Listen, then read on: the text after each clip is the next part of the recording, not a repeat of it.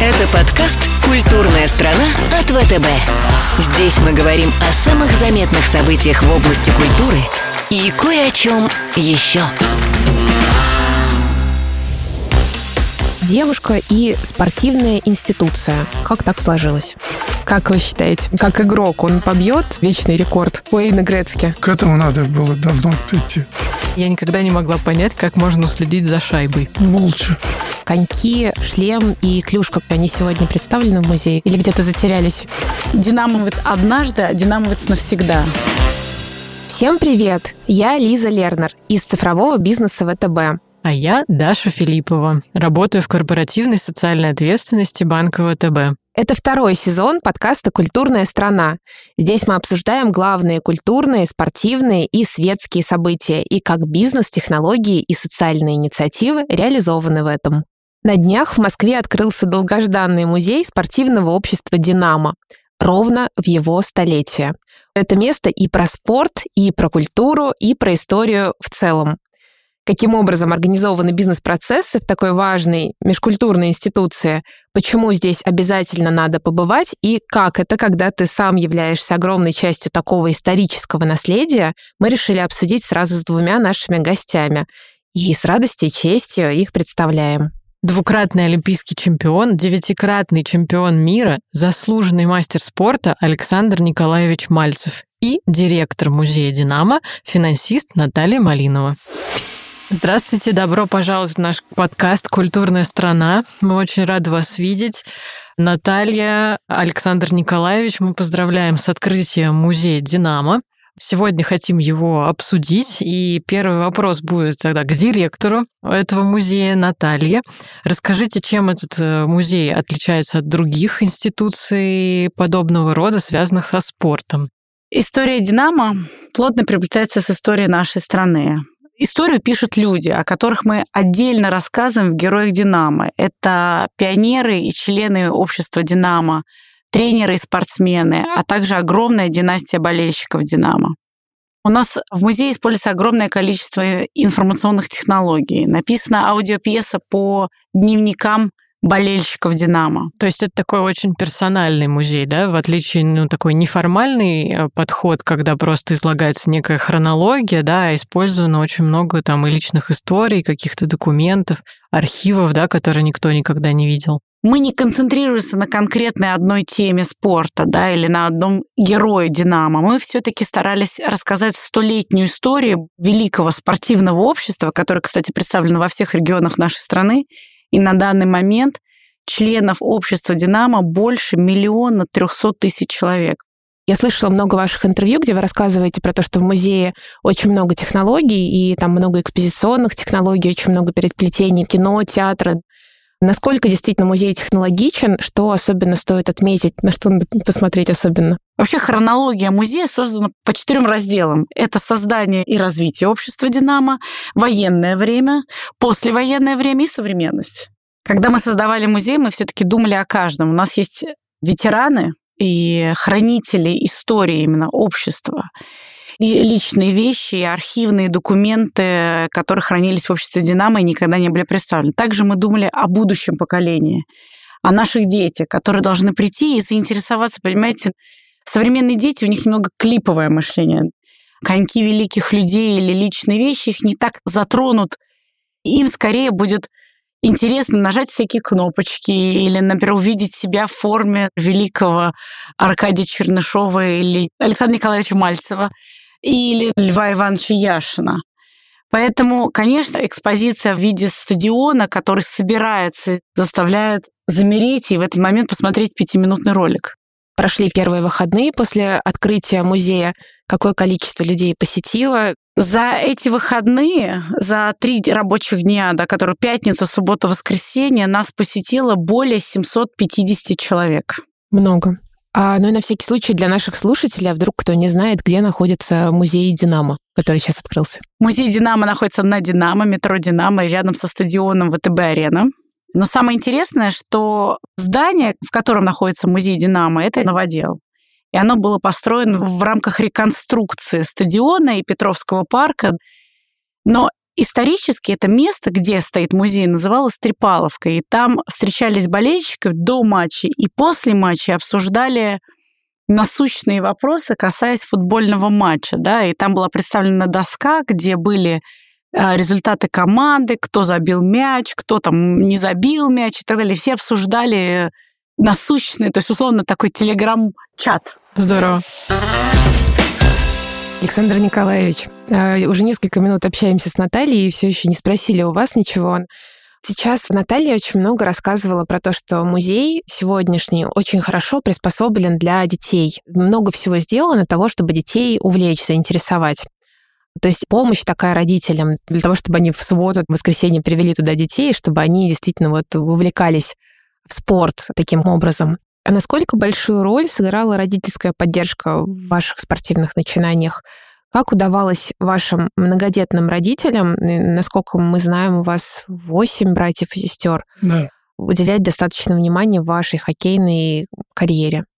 Я могу сказать одно, что в наше время большинство великих спортсменов, ученых воспитал двор, потому что ребята, которые жили во дворе, только они давали, только наш двор. В то время не было, могу сказать, и мало кинотеатров, а где мы жили, ни одного там театра не было, один кинотеатр. Нас воспитал только двор. Вот эти ребята дворовые дали путевку в жизнь. Вы учились, первые шаги делали во дворе, играя Да. около дома. Сами заливали коробки. И, между прочим, сами приносили из дома ведра с водой, сами заливали, сами все мы сами делали. Ну, то есть это такая изначальная коллективная и командная активность, что и сам создал условия для того, чтобы Да. играть, и сам стал учиться, и сам играешь. То есть это все такой коллектив делает. Никто за тебя ничего Если не бы готовит. не было дворовых соревнований, которые играли между дворами, я думаю, что и спорт у нас был бы не такой. Я считаю, что надо ввести новую практику. Хочешь играть в футбол, строй ворота сам. Хочешь играть в хоккей, заливай коробку да, сам. и да? сам заливай коробку. Сразу... Потому что, а сейчас мест нет заливать. А молодежь сейчас такая же? То есть сейчас молодежь стала бы сама коробки заливать? Я думаю, что вряд ли. Вы как-то сталкиваетесь сейчас вот с молодым поколением хоккеистов? Участвуете в каких-то таких Но мероприятиях обучающих? сейчас нет. А до этого, до этого, начиная с золотой шайбы, помогали.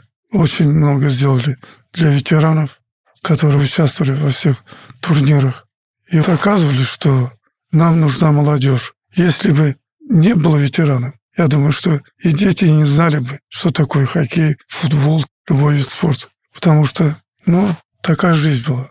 Не секрет, что вы помогли сделать первые шаги молодому Саше Овечкину. Как вы считаете, он как игрок, он побьет вечный рекорд Уэйна Грецки? Я думаю, что хороший спортсмен, он не стремится побивать рекорды или там что-то делать. Он должен показать молодым игрокам, которые начинают только подниматься, что надо играть, и чтобы уважали болельщики. А это рекорды придут и уходят. Что вы вот почувствовали, когда к вам пришли и сказали, мы хотим сделать музей «Динамо»?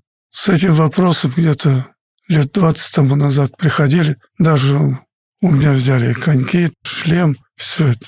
Это было лет 20 тому назад. К этому надо было давно прийти. Потому что это большой-большой успех для развития нашего советского спорта. Ну вот да, потому что понимаешь, что есть люди, да, хранители вот этой памяти о том, как спорт был устроен, да, вот этого вот коллективного духа, да, там из уст в уста передается, но когда есть все-таки музей, то это существует в некотором таком вот масштабном виде, да, куда действительно каждый может привести своего ребенка и показать и рассказать вот эту историю, которая может на самом деле просто вдохновить на то, чтобы чего-то достигать и хотеть в жизни. Надо учить с детства наших маленьких ребят, чтобы они поднимались выше и выше. Они должны знать историю нашего спорта. Наталья, скажите, пожалуйста, а коньки, шлем и клюшка, которые 20 лет назад взяли у Александра Николаевича, они сегодня представлены в музее? Их можно там посмотреть? Или где-то затерялись? Нет, ничего не затерялось, потому что наша задача была оцифровать весь архив, который находится в обществе «Динамо». Он у нас оцифрован. У нас запланирован ряд мероприятий, где будет представлено условно все личные вещи, например, великого там спортсмена, да, или, например, под ряд мероприятия будут представлены вещи, которые ассоциируются там с данным кубком или еще что-то. Сейчас представлены, конечно, общий формат, общее представление об истории Динамо. Конечно же, не представлены все вещи и все клюшки. Конечно, это невозможно, потому что издание все наше составляет все-таки 1300 квадратных метров. Поэтому мы, конечно, все храним, все это оцифровано, все имеется и все хранится в обществе Динамо и будет представлено рано или поздно для наших посетителей. Александр Николаевич, вот вы сказали про то, что очень важно детей учить истории. Если вспомнить вашу историю, какие моменты из своей спортивной карьеры вы помните больше всего? Я участвовал и в «Золотой шайбе» раз.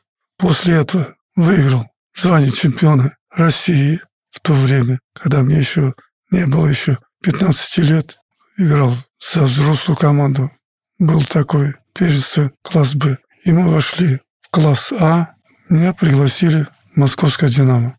У нас был такой директор химкомбината Терещенко. Он сказал, я могу отпустить его в команду Московского «Динамо» или другую команду только после того, что Олимпия войдет в класс А. Когда мы выиграли, было такое разрешение, и меня отпустили в Московское «Динамо». У вас три Олимпиады за плечами, и на двух Олимпиадах вы принесли стране золото, если я правильно помню. Да. Тут какая Олимпиада больше всего запомнилась? Потому что ну, не каждый спортсмен может тремя Олимпиадами похвастаться. Ну, для меня запомнилась третья Олимпиада. Мы не выиграли. А почему запоминается больше плохое, чем хорошее? Ну, потому что мы должны выигрывать эти Олимпийские игры. До этого мы обыграли сборную Канады легко, и никаких вопросов не было. Но после окончания посмотрели отрезки последнего матча, узнали, что большинство канадских игроков было под допингом. Вот это самое страшное для нас был удар. Мы играли за страну, где ты родился, где мне дали путевку в жизнь. Должен защищать эту нашу страну. А сейчас взяли, на нас плюнули все. Наталья, скажите, насколько вот таким патриотическим духом пропитан музей? Как говорят у нас он Динамо, динамовец однажды, а динамовец навсегда. И это единый живой организм. Все друг друга поддерживают.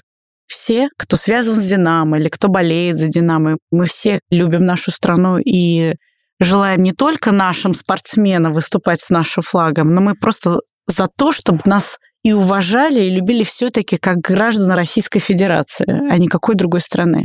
Ну и вообще лозунг общества «Динамо» — это сила в движении и единстве. Мне кажется, он говорит сам за себя. Ну да, и вообще-то, в принципе, общество Динамо, то есть это не просто какое-то общество, это все-таки такое широкое понятие, которое включает в себя вот этот, мне кажется, и командный дух, и совместную работу, и над собой, и не только для себя, но и для общества. Культурная страна. Какими качествами должен успешный хоккеист обладать, с вашей точки зрения? Ну, мое такое мнение, что надо оберегать головку, потому что очень много зависит. Я думаю, что 99% все зависит от головы. Все же надо творить. И, между прочим, из-за этого творчества и болельщики любят хоккей. На самом деле, э, сколько нужно, какой силой нужно обладать, ловкостью, маневренностью. Нужно стратегически мыслить для того, чтобы обводить противника. Плюс нужно супер быть скоординированным не только с самим собой, но и со всеми членами твоей команды для того, чтобы в одно движение понимать, куда сейчас. И главное, я никогда не могла понять, как можно уследить за шайбой. Молча. В хоккей играть настоящий мужчина. Кого из легендарных игроков прошлого, с которыми вместе вы играли, вы сейчас вспоминаете с особыми чувствами? Кого стоит отметить? Ну, я сыграл со многими. Для меня это была радость поиграть с различными игроками, потому что у каждого игрока я перенял самое лучшее. И, может, поэтому так хорошо чувствовал на льду. Но для меня, как для нападающего, конечно, это Анатолий Фирсов. Бесподобно. И в игровом, и в человеческом плане. Да. Если к вашей предыдущей фразе возвращаться, наверное, когда с таким игроком попадаешь на один лед, сразу включается вот это воображение. Да, как художник. если сейчас будет меньше легионеров, то это отразится на, ну, скажем так, на зрелищности хоккея в России. И может ли это сильно отразиться на развитии отечественных талантов? Я думаю, что наоборот. Надо дать ребятам, которые защищали свои цвета команды, которые ты воспитывался в этой школе, в этом клубе, надо давать путевку в жизнь. А мы делаем по-другому. Мы доходим до молодежной команды, потом их раз и на лавочку. А берем иностранцев. Что они показывают? Они приезжают только за денежные знаки, и все. Они не болеют за клуб, ты за него должен биться. Вот это, я думаю, что таких ребят надо, наоборот, поднимать. Вы сказали, что вы тоже очень молодым человеком пришли в клуб. Да. Вот как вас приняли там? Великолепно. Для меня это второй отец, Аркадий Иванович Чернышов, который дал мне путевку в жизнь. Потому что я приехал с маленького города. До этого времени я раз два только был в Москве. Когда приехал, никого нет, кроме Аркадия Ивановича. Заменил мою семью, которой я воспитывался. Я очень благодарен этому человеку. Вопрос еще, мы знаем, что у Натальи трое детей. Это, в принципе, спортивное достижение определенного рода. Как у вас в семье со спортом? Есть хоккеисты будущие или нет? У меня маленький еще совсем мальчик, поэтому неизвестно, там, хоккеист, не хоккеист. А вот две девочки у меня занимаются гимнастикой, да, активно. Но я занимаюсь очень много спортом, на самом деле. Это еще было в школе заложено, потому что э, и родители активно э, заставляли заниматься разным видом спорта. И от конного спорта, заканчивая гимнастикой. Спорт, он во-первых, это совсем другой стимул к жизни, это вообще другое желание. Когда ты позанимался спортом, встал рано с утра, позанимался спортом, ты вообще по-другому день ощущаешь. Он концентрирует, он заставляет тело чувствовать себя по-другому. Ты по-другому настраиваешься на день или, наоборот, в конце дня. Бег э, в парке никогда не будет лишним, просто даже расслабиться. Мне кажется, спорт — это неотъемлемая часть любого здорового и активного человека. Кстати, Наталья сегодня абсолютно олицетворяет музей «Динамо», который возглавляет Наши слушатели не видят, Наталья не просто в синем цвете, она абсолютно в оттенке «Динамо», который один в один вот Пантону совпадает с официальным оттенком «Динамо». Но синий цвет не только «Динамо», но и мой любимый банк ВТБ. У меня один синий цвет, который является да, основой, наверное, последних лет моей жизни. Вот скажите, девушка и спортивная институция. Вот как так сложилось? Не знаю, насколько гендерные стереотипы здесь. Я же все-таки менеджер. Женщина или мужчина, девушка или молодой человек, это же абсолютно не играет роли. Все-таки мы же работаем с людьми. Почти 11 лет работы в банке, в группе ВТБ. Это тоже, понимаете, это тоже общество, к которому ты привык. Я действую, чтобы мои люди, наставники, учителя, руководители точно не разочаровали в своем решении. Скажите, пожалуйста, вот Сейчас, после нашего интервью, э, человек соберется в музей «Динамо». А музей огромный, да, насколько ну, я понимаю? Два этажа. Два этажа. Не настолько он огромный, смотря с чем сравнивать. За один раз, конечно, все можно посмотреть, но это очень много информации, потому что сто лет истории общества плотно переплетены с историей нашей страны. Топ-3 или топ-5 вещей, которые надо посмотреть в первый визит? Ну, мне сложно так сказать, когда мне задают вопрос, какой ваш любимый экспонат, я не могу так сказать, потому что для меня каждая строчка в этом музее, она прошла через меня. Для меня, наверное, первично это все-таки история людей. Общество Динамо — это все-таки история людей, которая создавала, занимала золотые и незолотые медали, да, те же болельщики, каждый болельщик, понимаете, у него жизнь поставлена в графике своей любимой команды это такой же член общества для меня.